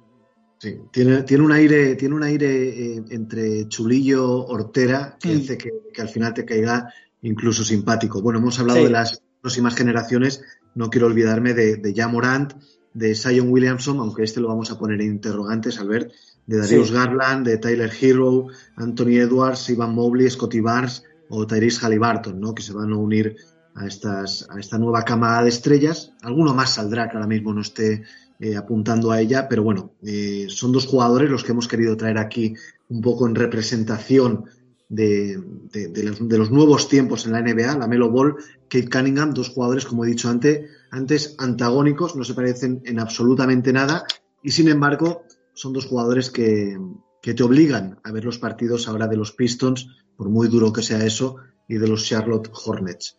Muy bien, pues el noveno punto, Albert, es el siguiente. 75 aniversario de la liga y como no cabía esperar de otra, otra cosa, la NBA anunció los 75 mejores jugadores de la historia. Una lista quizá menos polémica que la del año 96 con el 50 aniversario. Es verdad que son todos los que están, pero lógicamente no están todos los que son. Que la lista tiene 10 jugadores en activo. Y bueno, no sé si tú eh, echas en falta algún jugador que debía haber estado en esta lista. Yo he hecho en falta, pero claro, si añadimos uno hay que quitar a uno. Si claro. añadimos dos hay que quitar a dos. Yo, con todos los respetos, eh, lo de Demian Lillard me cuesta bastante de eh, aceptar. Más que nada porque rápidamente me vienen dos bases que han hecho muchísimos más méritos eh, en todos los sentidos, en toda su carrera, tanto estadísticamente como con equipo como son eh, Kevin Johnson de los eh, Phoenix Suns y Tony Parker de los San Antonio Spurs. Uh -huh. Evidentemente Tony Parker es eh, múltiple campeón en NBA, encima fue MVP de unas finales, eh, un, si solo hablamos de la carrera en NBA es suficientemente extensa y larga, algunos dirán que nunca fue un 20-10, estoy de acuerdo, pero es que no necesito hacerlo, un 20-10, y no ponerlo para poner a Lillard me parece algo eh, complejo, más que nada porque Lillard no solo no ha pisado unas finales de NBA, sino que no ha pisado unas finales de conferencia. Entonces, mm, ahí estamos, no tiene MVPs, eh, estamos mm, doblando mucho el aro para colocar a Lillard en lugar de eh, Parker. Kevin Johnson fue de los últimos bases que acumuló más de una temporada 20-10 y eh, ayudó a Barclay a plantarse las finales contra un enorme Jordan y los Bulls en el 93. Y la carrera de Kevin Johnson, numérica y de forma de jugar, es suficientemente potente y espectacular como para menos tenerlo en cuenta. Y luego hay un alero, hay un alero que es muy querido en Nueva York y ahora está jugando a los Lakers que se llama eh, Carmelo Anthony que es un excelente anotador, que con la selección ha ganado sus medallas, que suele estar, pero ya está. Es un excelente anotador que ha hecho más con la selección que con sus equipos NBA y no sería justo ni ético eh, ponerlo por encima, por ejemplo, de otro excelente anotador que además ha tenido premios individuales y que además eh, involucró más en una época más complicada como es Alex English. Si English no está, eh, ¿por qué está Melo? Está Melo porque estamos en el 2021 y hay que poner a Carmelo. Pero porque numéricamente, estadísticamente, de forma de jugar y lo que consiguió uno y otro, Melo no está, ni mucho menos, por encima de Alex English. Y creo que a veces nos olvidamos mucho del pasado y miramos mucho el presente justificándonos de que ahora son mejores que antes o al revés, o que antes eran mejores que ahora. Ni hay que ser eh, retro, ni hay que ser eh, progresista en este sentido, hay que ser ecuánime. Yo quitaría a Lillard y a Melo de, mentalmente de manera rápida y colocaría a Tony Parker y a Alex English para ser más equitativo y más justo si a lo que se llama carrera de méritos, que es lo que entiendo han valorado en este 75 aniversario. Sí, bueno, eh, Lillard sí que jugó una final de conferencia contra los Warriors, eh, Albert. Vamos a darle ah. al, rey lo que es, lo que es, del rey. Correcto. Eh, pero bueno, aún así tienes toda la razón. ¿eh? Yo, sobre todo en el caso de Tony Parker, eh, por delante de Kevin Johnson, creo que Tony Parker tenía que haber entrado. fue un jugador espectacular durante toda su, su etapa en San Antonio, mm, sobre todo de donde vino, que, que llegó siendo un jugador anónimo y hacerse eh, con la batuta y el mando en plaza de esos San Antonio Spurs eh, tan triunfantes, tan brillantes, tan ganadores durante tantos años, creo que deberían de haberlo premiado. A mí hay otros jugadores que se me quedan fuera, pero lógicamente el problema es meter eh, para tener que sacar a otros, ¿no? Anthony Davis a lo mejor también sería, lo podríamos haber pensado en sacarlo de la lista porque tampoco es que aunque esta temporada es fácil decirlo, pero bueno, tampoco es que esté haciendo unos méritos espectaculares, pero bueno, es verdad todo lo que has comentado. La lista no se puede discutir salvo dos, tres nombres, pero, pero claro, siempre tenemos algún jugador que se nos queda afuera que nos hubiera gustado meter en ella. Pero bueno, esto es lo que hay, son 75 años de NBA, hay que aconsejar a todos los oyentes de Basel Bitter que no se pierdan las promos eh, que está haciendo la NBA al respecto. El primer anuncio fue eh, tremendo, este del autobús que salen tantísimas leyendas y ahora para Navidad han hecho otro en el que sale Pau Gasol, en el que sale Robert Paris, en el que sale Sean Marion también y bueno, eh, unos 75 años de liga, 75 años de, mil y una anécdotas eh, que podíamos eh, contar y bueno, larga vida ¿no? a la NBA, Alberto. Sí, tanto, larga vida y, y vamos a ver si dentro de 25 años, cuando cumpla los 100, si todo va como va y todos estamos donde tenemos que estar, eh, colocan 100 o, hacen otro tipo de lista. Pero bueno, es, difícil, es difícil eh, dejar eh, colocarlos todo porque siempre se te quedan fuera jugadores de, nivel. Yo he querido apuntar estos dos en concreto porque mm, me parecieron como mínimo mm, justificables cambiar cromos de estos dos. Los demás los podríamos hablar con más o con menos, un anillo, los anillos o han jugado en el MVP, pero en este caso estos dos creo que tenían eh, compañeros de fatigas que como mínimo, como mínimo tenían una carrera igual que la suya, con lo cual eh, era, era, era justo al menos poderme expresar eh, y, decir que para mí English y Parker tendrían que estar dentro de esta lista. Muy bien, pues nos vamos con el punto número 10, ya vamos terminando, y el número 10 es la siguiente. Nuevas reglas y sus víctimas. Eh, durante esta temporada se han incorporado nuevas normas a fin de evitar las faltas forzadas por el, por el atacante en la utilización de movimientos y gestos que no son eh, naturales, son inhabituales, simplemente para forzar el contacto con el defensor. Eh, esto la NBA lo ha atajado. este año se está viendo un juego más físico, menos marcadores abultadísimos, y hay algunos jugadores que han tenido que variar su repertorio, aunque poco a poco le están cogiendo el truquillo al asunto y lo están solucionando. Eh, se está yendo mucho menos a la línea de tiros libres. Eh, sobre todo eh, he traído a tres jugadores, aunque podrían ser más. Harden, Luka Doncic y Trey Young son los tres ejemplos claros de que, abusaban de estos movimientos. Y bueno, aparte de ellos, otros como Damian Lillard o Bradley Bill también han bajado drásticamente sus, sus viajes a la línea de tiros libres. De hecho, Lillard se ha quejado al respecto de, las nuevas normas. Yo creo que es bueno para el espectáculo. No sé qué opinas tú, Albert. Yo creo que, que las reglas eh, han tardado en llegar.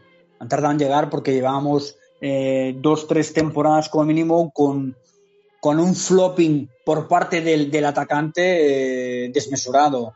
Bien sea por el típico lanzamiento que abren las piernas y como contacta al defensa, el defensor se pita falta, los famosos 3 más 1 que tanto Doncic como eh, Trey Young, que los has nominado, acostumbraban a ser porque pitaban falta, porque la forzaban, aunque no les afectara para nada para el tiro, porque eh, anotaban bastante claridad. Y hay que corregirlo, y, eso está bien, hay que, hay que trabajar las normas. Eh, Westbrook, el tiempo que ha jugado, también se ha encontrado que muchas penetraciones, muchos ataques eh, no le pitaban las faltas para ir a, la línea, porque era un jugador que está muy acostumbrado a contacto físico, por lo tanto exigía eh, las faltas. Y está bien, está bien que jugadores eh, tengan que cambiar el chip. No recuerdo ahora de memoria y, pido perdón, pero lo tenía medio anotado, la diferencia entre tiros y puntos de Harden en situaciones de los últimos dos años y en esta temporada. Y creo que eran, mm, hablo de memoria, no sé si eran siete o ocho puntos diferenciales de lo que podía sacar a lo que estaba sacando.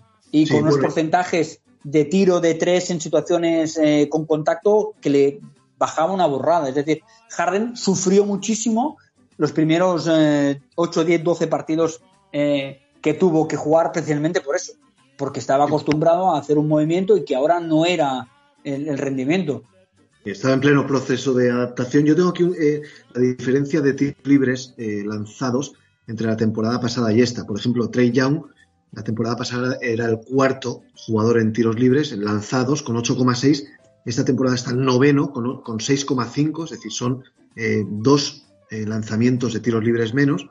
Eh, Bradley Bill era sexto, con 7,5. En estos momentos está en la posición número 34, con 4,4. Son tres tiros libres menos. Y Damian Lillard, que era noveno, con 7,3, está ahora mismo en la posición número 22 con cinco tiros libres por partido. Claro, yo entiendo que se quejen, pero a lo mejor lo que tienen que pensar es que han estado años yéndose gratuitamente a la línea de tiros libres.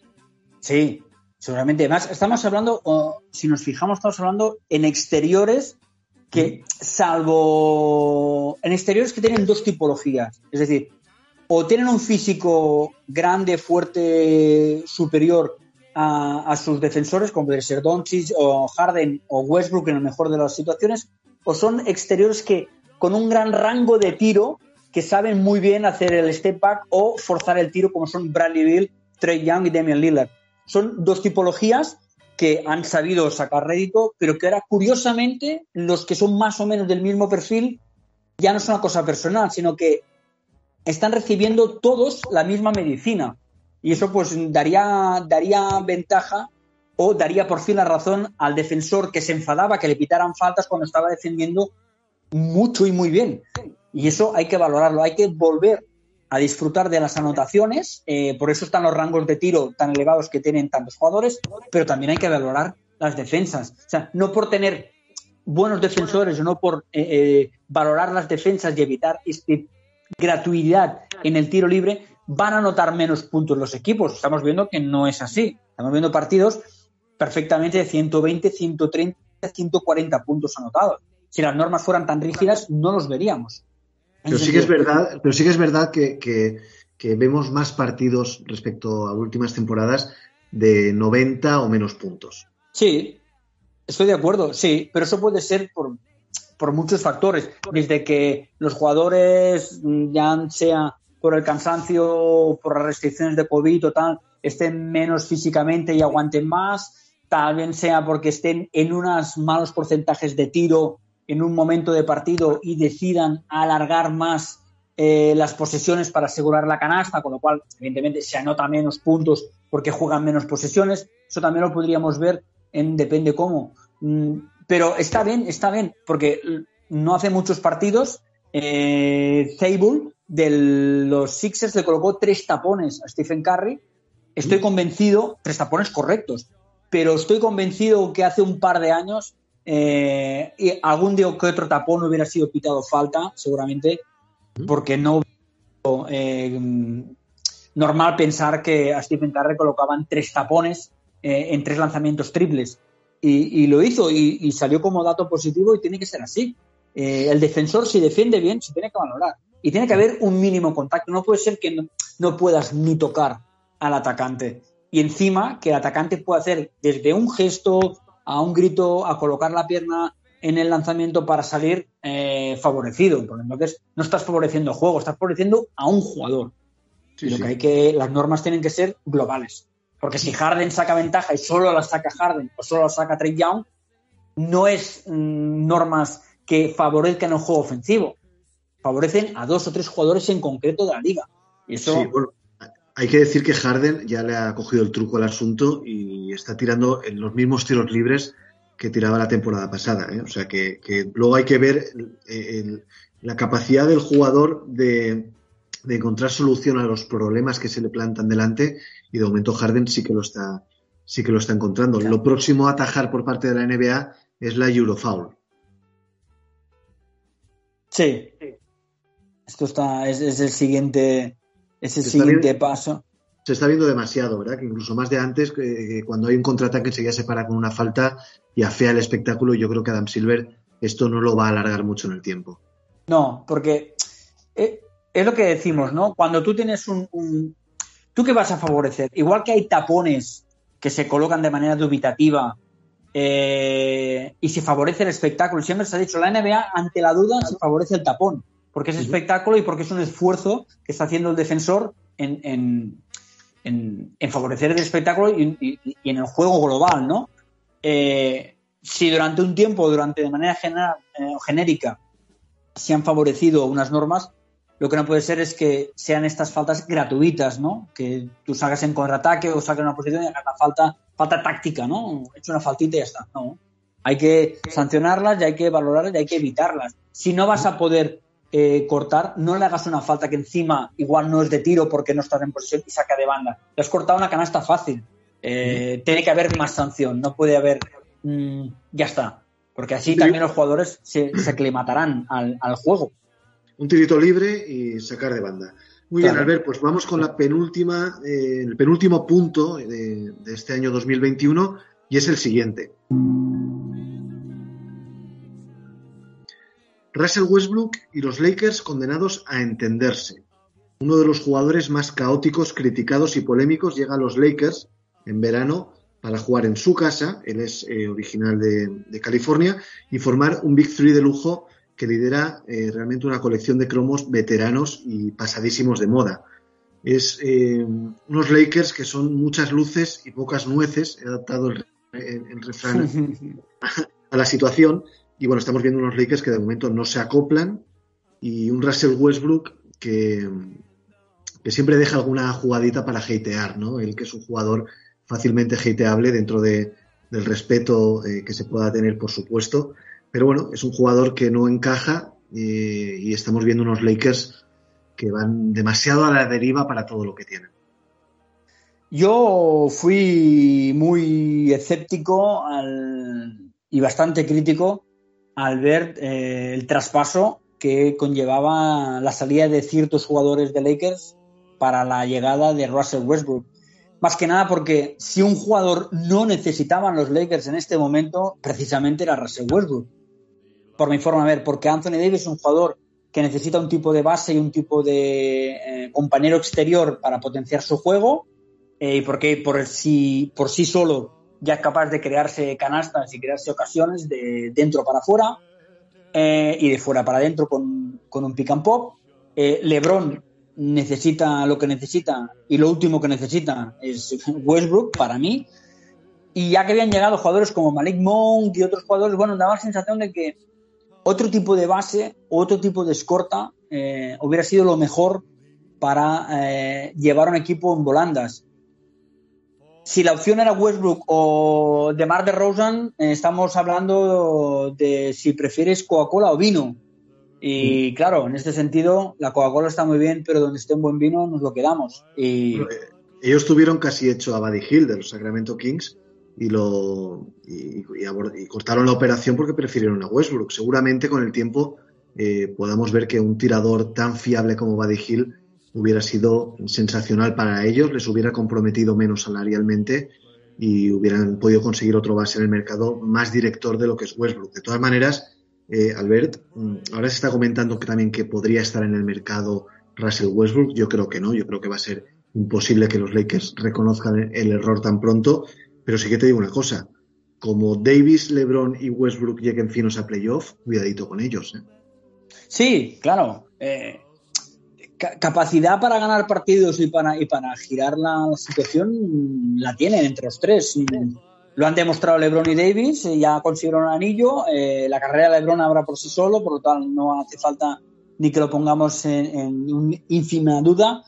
Lo que sí que era enfocar qué necesitaba el equipo en el minuto uno. De Rosen es una escorta eh, que anota de media distancia, que es precisamente una cosa que no abunda y que es una joya eh, que te lo puedan hacer.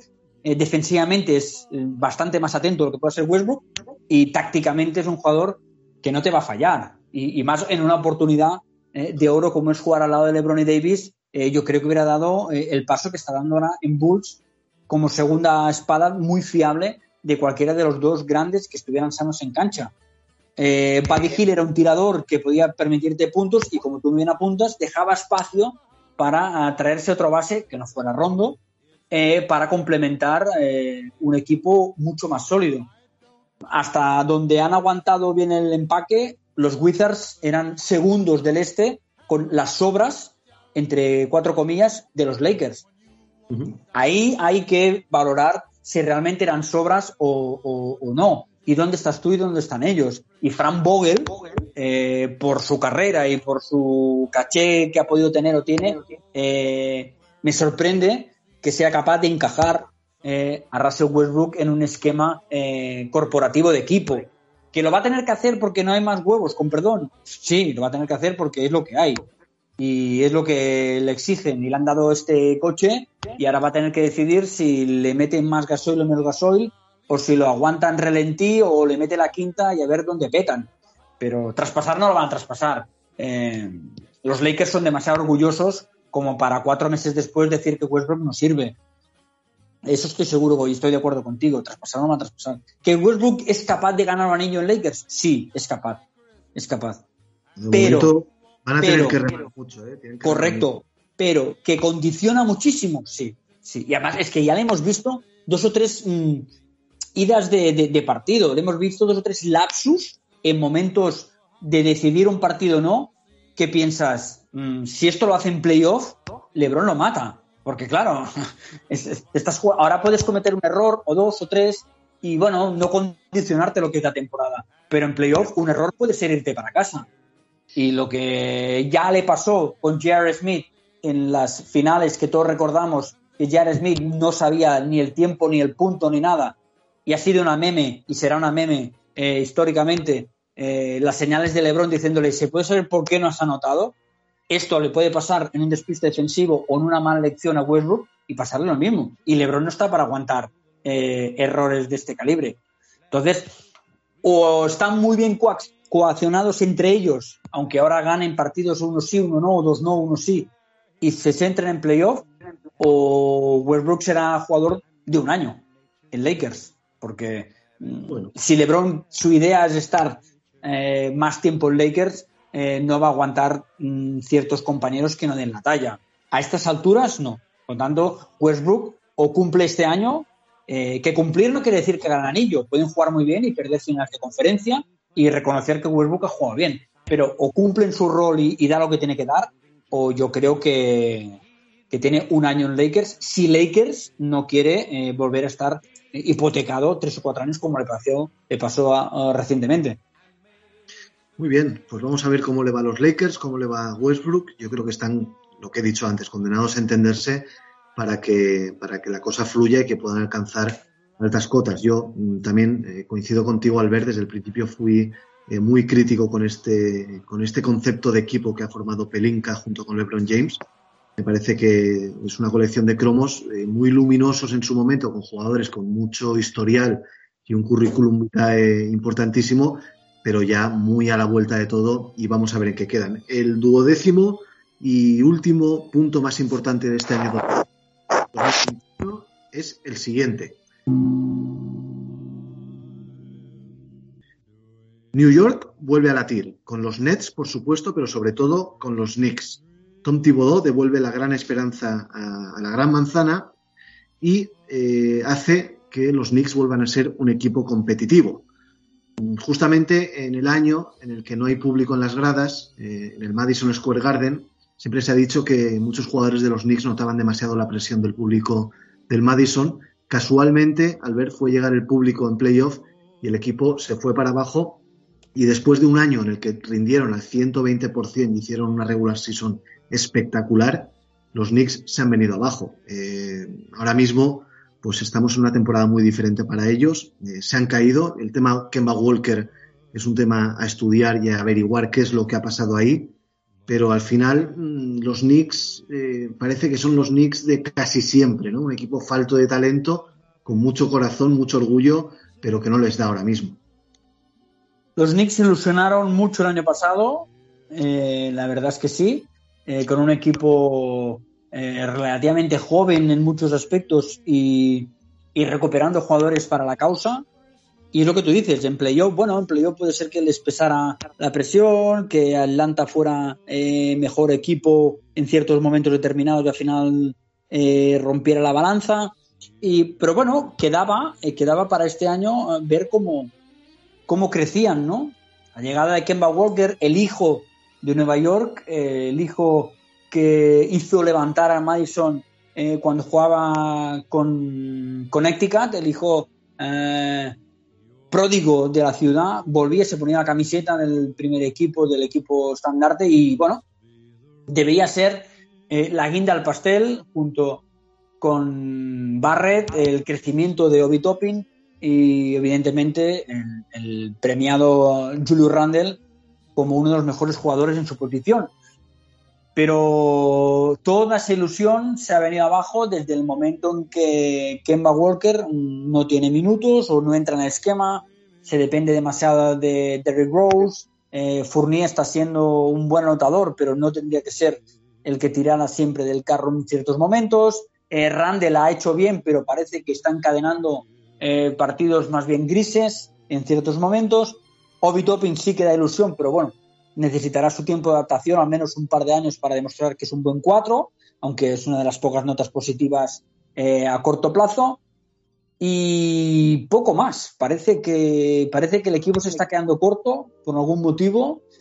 Y evidentemente me imagino que la competencia directa con, el barrio de al lado, con los Nets de Brooklyn, eh, les está pesando mucho. Está pesando mucho. Mientras eran Nueva York y New Jersey no había problema, pero desde que se han mudado eh, a Brooklyn y sobre todo desde que ha llegado Kevin Durant, eh, pesa mucho la comparativa entre unos y otros. Y puede ser que Nueva York eh, fuera flor de un día, fuera ilusión. Pero claro. ¿Tú no, crees que, ¿tú no crees que Thibodeau vuelve a, caer en la misma piedra de exprimir demasiado a los jugadores? Sí, sí. Eso yo estoy viendo que bueno, recordamos, ¿no? Como, como Thibodeau, creo, no sé si tenía, no sé si era Rose o otro jugador, no recuerdo, pero tenían una media creo que de 37 o 38 minutos por partido, una animalada.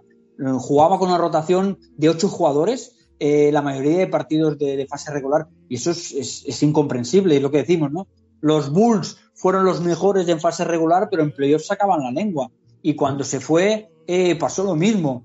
Es decir, tiene una idea de una plantilla corta de mucha confianza, pero tiene que entender de que en fase regular y más en la época que estamos, eh, más vale perder un partido y no quemar jugadores que no forzar máquinas y luego perder cinco de golpe porque no tienes plantilla.